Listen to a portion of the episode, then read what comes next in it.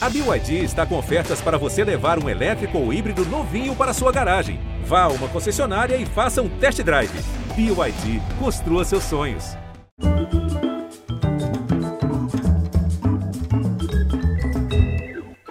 Olá, bem-vindos a essa noite tão especial. Noite que marca 100 anos do nascimento de uma voz que não vai se calar, não vai morrer nunca. Uma voz com cheiro de mel, jeito de cachecol que se enreda pelo ouvido da gente abaixo. Voz que, mansa, como não quisesse nada, entranha em nossa pele. A voz de alguém que canta como quem dá uma cantada, mas não nunca vulgar, sempre elegantérrima. Esse canto fez escola, fez a pista de onde decolou a bossa nova de João Gilberto. O dono dessa voz nasceu Farnésio Dutra e Silva, na certidão. Na vida, ele se fez alguém. Alguém como Dick Farney. Alguém como tu, assim como tu, eu preciso encontrar.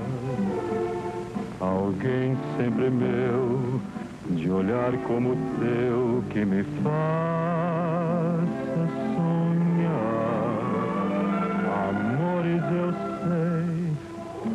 vida eu achei e perdi. Mas nunca ninguém desejei como desejo a ti. Ah, divino, né? Para celebrar a vida e a obra e reverenciar a memória de Dick Farney, nesses seus 100 anos de nascimento, recebemos hoje a sobrinha, afilhada, biógrafa e curadora de sua obra, Mariângela Toledo, e o jornalista, escritor, produtor musical e um dos maiores pesquisadores da nossa música popular, Rodrigo Faú. Salve Dick Farney, bem-vindos! Farney, Farney Fã Clube. É isso aí, salve Dick Farney. Hoje estamos Muito aqui, bem. fã clube mobilizado, nós três. Escuta, Com certeza. Mariângela, que responsa. Você é guardiã dessa memória, sei pois que está é. em ótimas mãos. Primeiro, para quem não sabe a origem do nome, onde os pais de Dick, que chamavam-se ordinariamente Eduardo, Iracema, nomes normais, Exato. onde é que eles foram buscar o nome Farnésio? Bom, o vô Eduardo, ele era apaixonado pela cultura greco-romana. Na casa dele tinha uma, uma estátua enorme de uma luta romana, a estátua de Farnese. E ele colocou o nome de filho de Farnésio como uma homenagem à cultura que ele tanto admirava, né? E de Farnésio para Dick Farney, ele também teve é, a mão nisso? Ah, para Farney sim, Dick não. Ele era hiper fã de Dick Power na época, o maior artista americano, ele era cantor, ele fazia cinema, ele era bailarino. E o tio Dick sempre foi um grande imitador. Então ele é dos Estados Unidos, assistiu com os pais alguns filmes, trouxe discos de lá.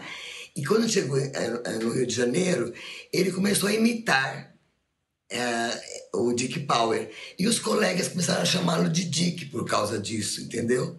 Olha, o Dick está presente nessa obra monumental, necessária. Rodrigo Faurlan está lançando História da Música Popular Brasileira sem preconceitos. É incrível, um documento que tem uma abrangência inédita, vem desde as caravelas até os anos 70. Depois vem o segundo volume dos anos 70 até hoje, em breve. Com certeza. Faú, tem muito Dick Farney no livro? Ah, com certeza, né? Porque o Dick, assim, atravessou um período longo, né? É, dos anos 40 até os anos 80. E ele teve, ele foi fundamental, né, nessa história da música moderna brasileira, porque antes dele já havia um outro, alguns artistas com uma emissão coloquial, o baiano da Casa Edson, Fernando de Albuquerque, depois o Mário Reis, que inventou, né, um, estilo muito peculiar de interpretar. Mas depois dele, assim, com uma certa, com mais suavidade e romantismo, foi o Dick Farney, né? E logo o Lúcio Alves, né? Foram dois irmãos em estilo, digamos assim, né? Esse, o, o, o, o Dick com a sua com seu sabor tropical na voz e o, e o Lúcio com aquela voz nasalando que cantava assim, né? O Dick já era, né, aquele, aquela pessoa que você já ouvia e já queria sonhar com seu amado ou sua amada do lado, né? Porque era muito envolvente, né? Não tinha como resistir à voz, ao charme do Dick Farney, né? Que era tudo na voz, né? Botava tudo na voz, né? Aí, é, aí realmente, eu porque assim, as pessoas têm que entender que hoje a música é muito imagética, né? Tudo é a imagem. Mas na época do Dick não era. Você se deixava seduzir pela voz. Você ligava o rádio e a voz vinha até você. A primeira publicação de, de mais especializada em rádio foi a Revista do Rádio, fundada em 48.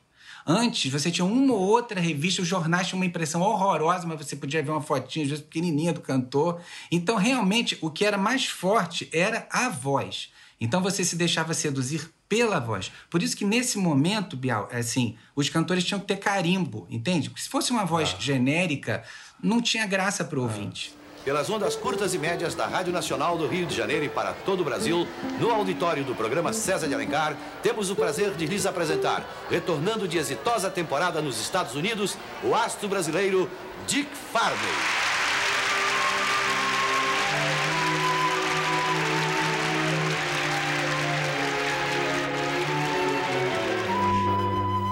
Alguém como tu, assim como tu, eu preciso encontrar. Alguém sempre meu, de olhar como teu, que me faça sonhar. Você também, Maria Ângela, também é, escreveu uma biografia do, do seu tio. Sim. Como vai se chamar? Alguém como tu. Dick Farney, Alguém como tu. Que data você vai lançar o livro? Nós pensamos em lançar em março, no dia 11 de março, que foi quando ele fez o primeiro programa na NBC. Entretanto, por questões de pandemia e tudo mais, vai ficar para junho mesmo o lançamento. Olha só, você falou na NBC, NBC, TV americana, onde Sim. o Dick manteve um programa durante quantos anos? O programa dele entre Los Angeles e Nova York deu dois anos e meio de contrato. Faú, o, o Dick fez sucesso nos Estados Unidos antes de fazer no Brasil? Olha, é, na verdade, é, foi meio que ao mesmo tempo, digamos assim, entendeu? Porque ele trabalhava nos cassinos também, é, era pianista e tudo mais, e aí começou a fazer uma outra gravação com os Milionários do Ritmo do João Ferreira, com a Orquestra do Ferreira Filho, né? E aí, quando chega 46, né? ele, assim, o Braguinha insiste para que ele grave um, em português um samba, né, um samba que na verdade é um samba canção. E ele não queria gravar de jeito nenhum, ele achava que não sabia cantar samba, que não tinha nada a ver com ele. Aí o Braguinha insistiu muito, quem me contou foi o Jair Severiano, que é biógrafo do Braguinha. Aí falando que o Braguinha disse que ele teve que fazer das tripas coração. Aí ele gravou, né, pediu pro para o Radamés de Atari um arranjo maravilhoso, muito moderno, que usava inclusive instrumentos de sinfônica, que é uma coisa que não se usava na época. Dick, quando você gravou Copacabana, você já tinha gravado alguma outra música brasileira? Tinha. Tinha gravado Ela Foi Embora, do Oscar Belandi. E foi tão, tanto sucesso quanto Copacabana? Não, não foi. Foi, a, a, me ajudou a entrar na Continental, porque o Braguinho ouviu e se entusiasmou muito, então fez o, me ofereceu o Copacabana, que para mim foi o meu maior sucesso, foi que me lançou no disco. E foi o sucesso que todo mundo sabe. Copacabana, princesinha do mar, pelas manhãs tu és a vida E à o sol poente deixa sempre uma saudade na gente. Copacabana, princesinha do mar. Nossa, que beleza. Mas olha, Antes da gente é, chegar no Brasil, a gente ainda está com ele lá nos Estados Unidos, sendo responsável pela gravação de um clássico absolutamente divino, Tenderly, de Walter Gross e Nossa, Jack Lawrence. demais. E olha o próprio Dick contando como é que ele pediu para o Walter Gross para gravar Tenderly, que ainda não tinha nem letra. Fala, Dick. Qual é o seu nome? Dick disse, Poxa, já ouvi você na NBC aí, no programa da Philip Morris. Eu disse, é isso mesmo. Puxa, você gostou da música? Gostei. Gostaria de gravar. Bom, prazer seria meu se você gravasse, mas acontece só um problema, Dick. É que ainda não tenho a letra dessa música. Eu disse, como é que vamos fazer? "Ah, tem o letrista Jack Lawrence. Está colocando uma letra. Daqui a 10 dias você passa aí e você poderá gravar. Para mim seria uma honra. E olha, dez dias depois passei lá, a letra pronta, levei para a companhia de discos onde eu era contratado, Majestic, e consegui gravar e lançar no mundo inteiro pela primeira vez esta música, Tenderly.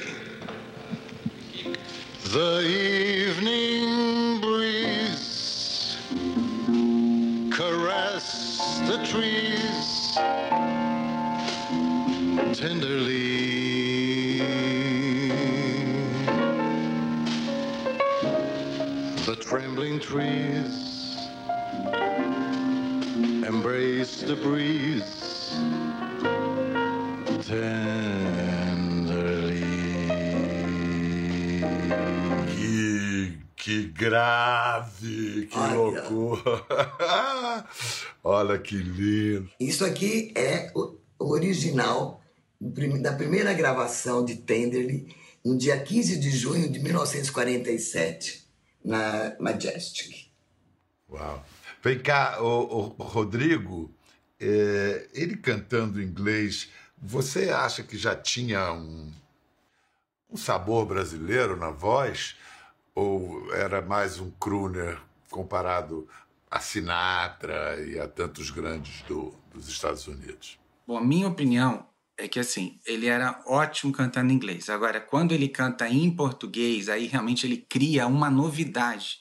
Porque aí aí ressurge, assim, a voz dele, que não é um pastiche de cantor americano, sabe? Ele é ele, ele, ele, ele aparece, um, é o que eu digo, um sabor tropical na, na, na voz dele. Você ouve ele cantando aquelas coisas, você imediatamente já parece que está vendo o mar entrando na sua casa, entende? Assim, porque é uma é muito interessante, é muito diferente, sabe? É uma é uma coisa, eu imagino o choque das pessoas na época acostumadas ou aquele samba, né, sincopado, aquele tipo de, de visão, ou o canto operístico, que era o que predominava. E de repente vem um cara e canta com essa suavidade e com essa e com essa também a dicção dele, é, é- o Dick tem uma dicção fantástica, né?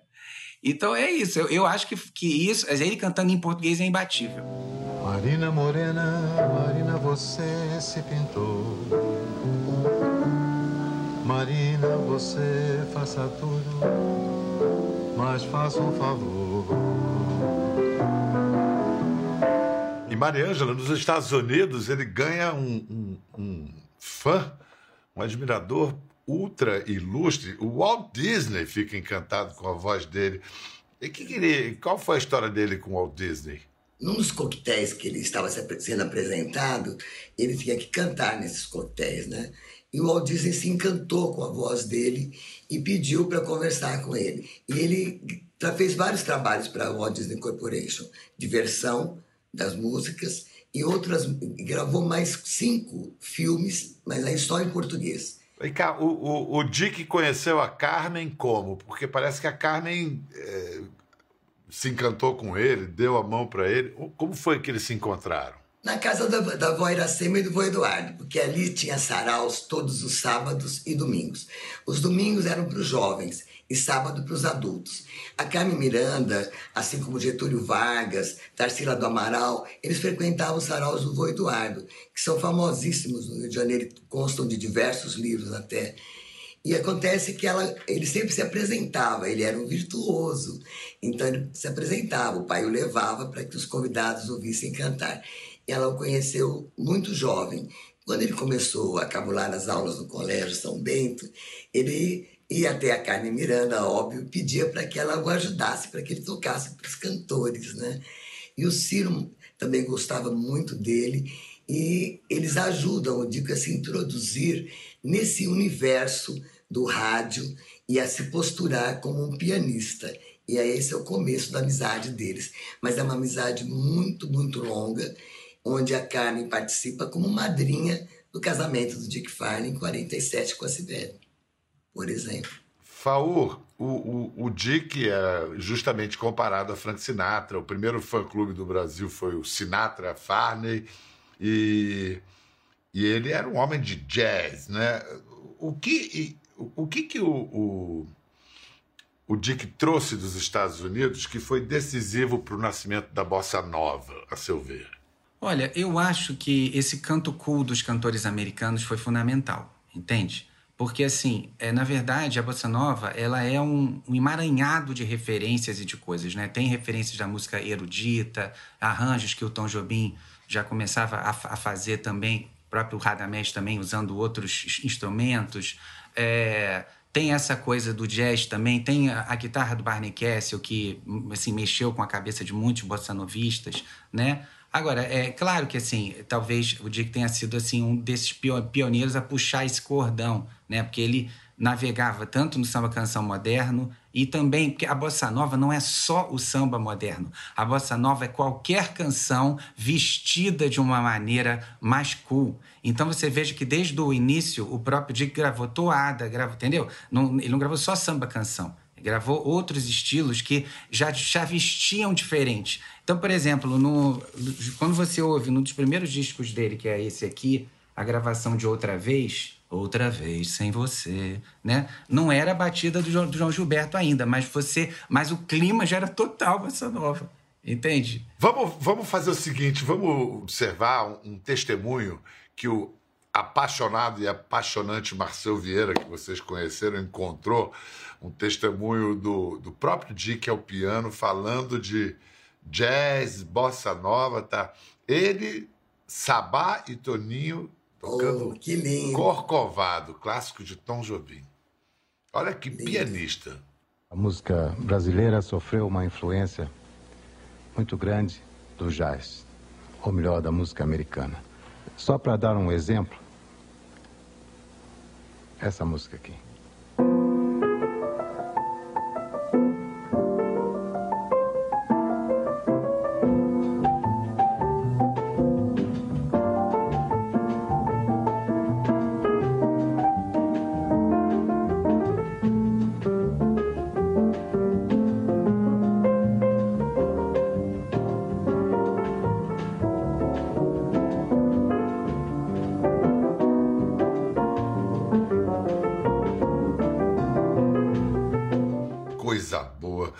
É impressionante no Dick é a modernidade. Por exemplo, Teresa da Praia, que é uma música que ele pediu ao, ao Billy Blanco e, e ao Tom, é uma história moderníssima, né?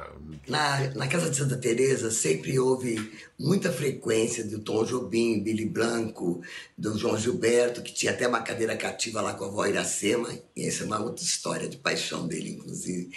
E o que acontece é que tinha saído uma nova rixa entre os fãs clubes, o do Dick Farney era Sinatra Farney e o do Lúcio era Dick Remes e Lúcio Alves.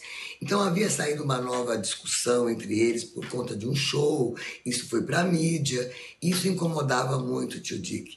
O Dick Farney é um homem extremamente gentil, equilibrado e não gostava de discussões.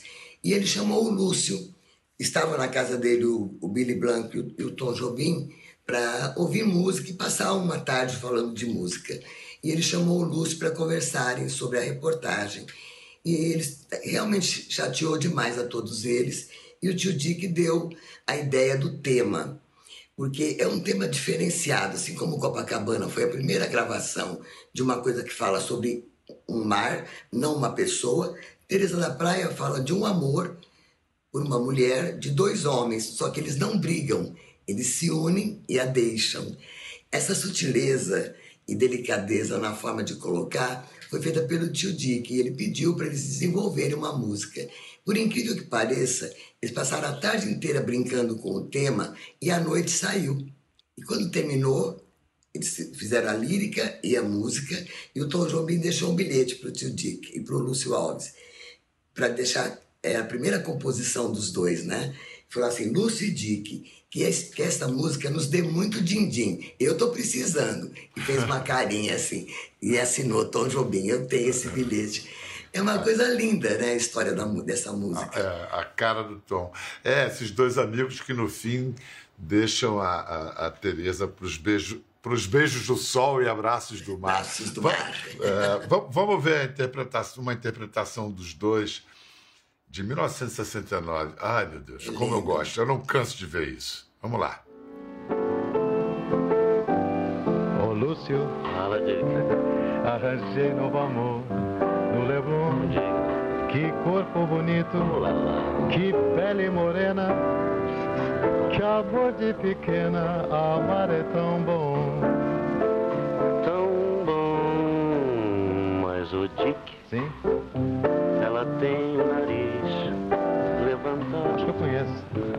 Os olhos verdinhos bastante puxados. Deus. Cabelo castanho. Ah, e uma pinta do lado. Não, não, essa não. É aquela Devagar com a louça. É a minha Teresa da praia. Se ela é tua, é minha também. O verão passou todo comigo. Mas o inverno pergunta com quem. Então vamos a Teresa na praia deixar aos beijos do sol e abraços do mar. Teresa da praia. Não é de ninguém Não pode ser tua. e nem tua também. É, Rodrigo, Rodrigo é, o Dick gravou 76 discos. Quantos, vocês, quantos você tem? Que eu sei que você tem milhares de discos aí na sua casa. É, eu tenho 8 mil, mas, é- mas assim, tem o do Dick, eu tivesse toda a discografia, ter que, né, empenhar uma casa para comprar, porque são caríssimos. São caros. são Mas eu tenho alguns muito raros. Por exemplo, eu tenho esse que é instrumen- ele gravava ou instrumental ou cantado, né? Então esse aqui, por exemplo, a Ed Lincoln ainda tocava contrabaixo. Esse aqui. É, ele é um bebê, é um bebê. Uau! Aí depois tem esse, esse é raríssimo. Esse é um disco, né, que ele fez Esse na é lindo. Polydor. É, depois, né, fez a Atendendo a Pedidos. Que aí é o seguinte, cada gravador aqui, porque o grande sucesso do Dick de, como lançador foi de 46 a 54. Depois, ele, claro, em 59 teve esse seu olhar também, né? Mas depois passou durante. Ele, cada gravador que ele ele regravava todas as de novo, sabe? Então, assim, isso é um truque também das gravadoras para ficar com o catálogo dele. Agora, esse, ele, você ver, ele fez com. Tem esse com o Booker Pittman, que cada lado é um. Agora, esse aqui, por exemplo, tem a Leni Andrade como crooner da orquestra dele. E ela me disse: Eu fui a única crooner mulher da orquestra do Dick Maravilhosa, Leni. e com arranjos do Erlon Chaves também. Exato. E agora, o meu favorito é esse. Inclusive, é, porque ele aqui ele regrava pela terceira vez as grandes músicas do repertório dele. E para mim, com Simonetti, que para mim é um gênio, muito pouco falado, mas inclusive teve programa de TV em São Paulo e era um sucesso. E eu fiz esse CD uma vez na Som Livre, com uma série chamada Grandes Vozes, que eu botei praticamente esse disco inteiro. E é um compacto que ele tinha gravado na RGE na época. Então é isso, aí foi fazendo. Aí pra você ver como ele foi importante para a turma da Bossa Nova, o Aloysio de Oliveira, que criou o elenco, ele chamou alguns desses precursores para gravarem junto com os artistas que estavam nascendo na área, MPB com a gente. Então ele fez primeiro esse que tem Você, Manhã de Tudo Meu, com a Norma Claro, Bio, aquela Norma gravação Bio. antológica. E depois fez um instrumental com a, orquestra do Gaia. Então, é assim, considerado esses- o melhor disco instrumental do Dick Farney, até por ele mesmo. Foi Não é isso aí? Mas ele gravou mais, ele, ele gravou só nos Estados Unidos em seis gravadoras diferentes. E aqui no Brasil não se tem muito acesso às gravações que ele fez. E, e os discos, o- os discos da Vitória, Mari, Mariângela, explica o que, o que são esses discos. Você deve ter. Ah, olha aí. Tenho, eu tenho quatro. E cinco gravações e quatro. O Dick Farney gravou sete discos da Vitória, são os V-Discs.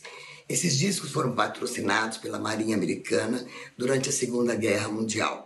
Dick Farney gravou de 46 a 49 e os soldados ficaram ilhados em suas sedes de combate até 1952.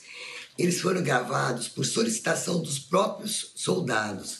A Marinha Americana gravava, em média, e imprimia um milhão de cópias e distribuía em todas as bases pelo mundo onde tivesse um soldado aliado. Nesse que eu estou mostrando que ele gravou junto com o Frank Sinatra, o que seria impossível se fosse feito através das gravadoras que eles trabalhavam, porque aqui é de graça, é tudo doado. Então, Frank Sinatra e Dick Farney. Uau! Por exemplo. Fantástico, né? Esses Fantástico. tesouros São que você tem aí, Maria Ângela, estarão na exposição que você está preparando para celebrar os 100 anos. Vai ser o ano que vem? Vai ser o ano que vem. Nós vamos comemorar o centenário durante o ano de 22, adequando a nossa solicitação às agendas que ficaram pendentes durante a pandemia, né? E nós vamos expor todo o material que nós temos. Eu tenho os discos, os disques, tenho os discos gravados nos Estados Unidos, que são 72. Tenho também a- os cadernos do vô Eduardo e, a, e o- a- a última gravação do Arnaldo Cohen de uma ópera do vô Eduardo. No- Nós temos 17 músicas em fitas BASF, são originais e inéditas e compostas pelo Dick Farney. E eu pedi para uma cantora muito famosa, que é compositora, a Jane Duboc, eu mandei para ela as 17 fitas, pedi para ela escolher uma música para ele fazer a, a lírica para nós. E ela aceitou. Então nós vamos lançar também essa música. E das Uau. fitas que eu tenho, mais 37 músicas inéditas de Dick Farney. Inéditas. Você sabia disso, Inéditas. Rodrigo? Que tinha música inédita dele, hein? Não fazia ideia.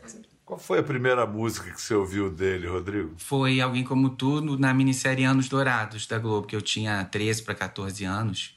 Foi a primeira vez que eu tomei contato com isso. Porque também é isso, naquela época, você achar música antiga era difícil, não tinha internet, não. E aí você ouviu aquela voz, aquela beleza e foi atrás e. Aí fui atrás dos discos, já, já fui comprar e aí comecei a me encantar pelo repertório. Né? Aquela. Todos na vida temos um caso, uma loura. Você, você também tem. Uma loura é um frasco de perfume que evapora. É o aroma de uma pétala de flor. Espuma fervilhante de champanhe numa taça muito branca de cristal. É um sonho, um poema. Você já teve na vida um caso, uma loura? Pois eu tenho direito, né? Eu tive também. Mariângela, o... ele foi casado três vezes. O grande amor dele foi, foi a Zean. Como ele conheceu a Zean? Ele conheceu a tia Zé na ponte aérea Rio-São Paulo. Ela era aeromoça, trabalhava para a Real Airlines. E a amiga dela, eh, que fazia ponte aérea, ficou doente, a Tânia. Minha tia fazia voos internacionais. E pediu para ela substituí-la. E ela substituiu. E nesse voo estava o tio Dick. E ele se encantou por ela. Ela era uma mulher muito bonita. Ela parecia muito com a Marta Rocha, para você ter uma ideia da beleza dela. Tinha olhos verdes, era muito alta, muito bonita ela. E ele ficou encantado por ela. Só que ela já estava acostumada, a aeromoça, né, levar cantada, já era uma coisa normal. E ele era um artista muito em voga, isso foi em 1960. Ela não deu importância assim para a solicitação dele de conversar com ela por telefone. Mas ele começou a segui-la, ele foi, descobriu o endereço da casa dos meus pais, foi até a casa dos meus pais, conheceu a família inteira antes de conversar com ela. O Dick Farney era um- uma pessoa que ia fazer o trabalho dele, saía correndo, ia para casa, chegava, fazia café da manhã para gente, de madrugada, conversava. Ele, era, ele não era da noite, ele era um funcionário da noite, ele dizia, ele trabalhava à noite. Ele e a Zean ficaram juntos até o fim. A gente tem aqui um depoimento dela contando como se despediu dele, de 1987, quando ele se foi. Sim, 28 anos. Na segunda-feira passada, eles tiraram o tubo, que ele voltou a respirar bem, o pulmão estava ótimo. Tiraram e eu fui visitá-lo E a única coisa que ele fez foi fazer declaração de amor para mim. Eu queria conversar com ele, ele nem deixava, ele falava, eu que quero falar. Eu falava, não fala, você vai forçar. Aí ele dizia, não, eu te amo, disse que eu estava linda. Eu dizia, não tô linda, não, tô sofrida de ver você assim. Ele dizia, não, mas eu te amo, tô com saudade. Eu falei, eu sei, você tá com saudade, você tá querendo que eu fique com você, logo você vai pro quarto. E ele só falava, eu te amo, eu te amo, eu te amo. O tempo todo ele só falava isso. Eu acho que o Dick foi sempre o cantor romântico, eu acho que ele morreu romântico. Morreu fazendo declaração de amor para mim. Rodrigo, é, Ponto Final é a sua música preferida do repertório do Dick Farney. E por quê? É, é uma das 15 que eu gosto. Ah, não dá. Uma, uma é demais, né? Uma não dá. O próprio Copacabana, eu acho que é, todo mundo que gosta de música brasileira eh, tem Copacabana, é uma das preferidas, né? Porque é uma obra-prima do Braguinha com Alberto Ribeiro, né? Então, assim, são muitas. O Malor é uma das minhas preferidas, mas o ponto final também, né? E é legal, porque assim como nesse meu livro, né, é, eu me, eu me senti meio que um salva-vidas, porque são tantas pessoas incríveis, né? No Brasil que, que, que as pessoas não lembram mais, ou sabe, o que não. Enfim, a gente tem que entender que nós temos uma potência cultural no Brasil que não tem em outro lugar do mundo, gente. Isso não é nacionalismo. A nossa música é uma preciosidade, sabe? É uma, é uma, são muitos estilos, são muitos cantores, são muitos arranjadores, são muitos compositores. Isso, essa diversidade rítmica e de artistas brilhantes é uma coisa muito rara. Então, assim, a gente tem que valorizar a nossa música. E essa história está muito bem contada nesse livro que a gente recomenda. História da música popular brasileira sem preconceitos. Uh, e, e, que o segundo volume sai o ano que vem ou, ou só no Sai ano que vem, já já está pronto. Olha só. E no ano que vem virá o livro Alguém Como Tu, Dick Farney, da Maria Angela Toledo, a biografia, além da exposição e todas as celebrações que são mais do que merecidas desse cara extraordinário, Dick Farney. Muito obrigado, Faú, muito obrigado, Maria Ângela. A gente encerra é, com a voz do próprio Dick cantando uma toada, um, um clássico. A saudade mata a gente, mas nesse caso, a saudade de Dick Farney nos traz mais vida, mais vontade de ouvir música brasileira e a voz inesquecível que fica com a gente de Dick Farney. Fiz meu rancho na beira do rio, meu amor foi comigo morar. E na rede, nas noites de frio, meu bem me abraçava pra me agasalhar. Mas agora, meu Deus, vou-me embora. Vou-me embora e não sei se vou voltar. A saudade nas noites de frio, em meu peito vazio virá se aninhar. A saudade mata a gente morena. A saudade mata a gente morena. Saudade mata gente morena. A saudade. Quer ver as fotos e vídeos que comentamos aqui? Entre no Globoplay, busque a página do Conversa e assista o programa na íntegra. Até a próxima.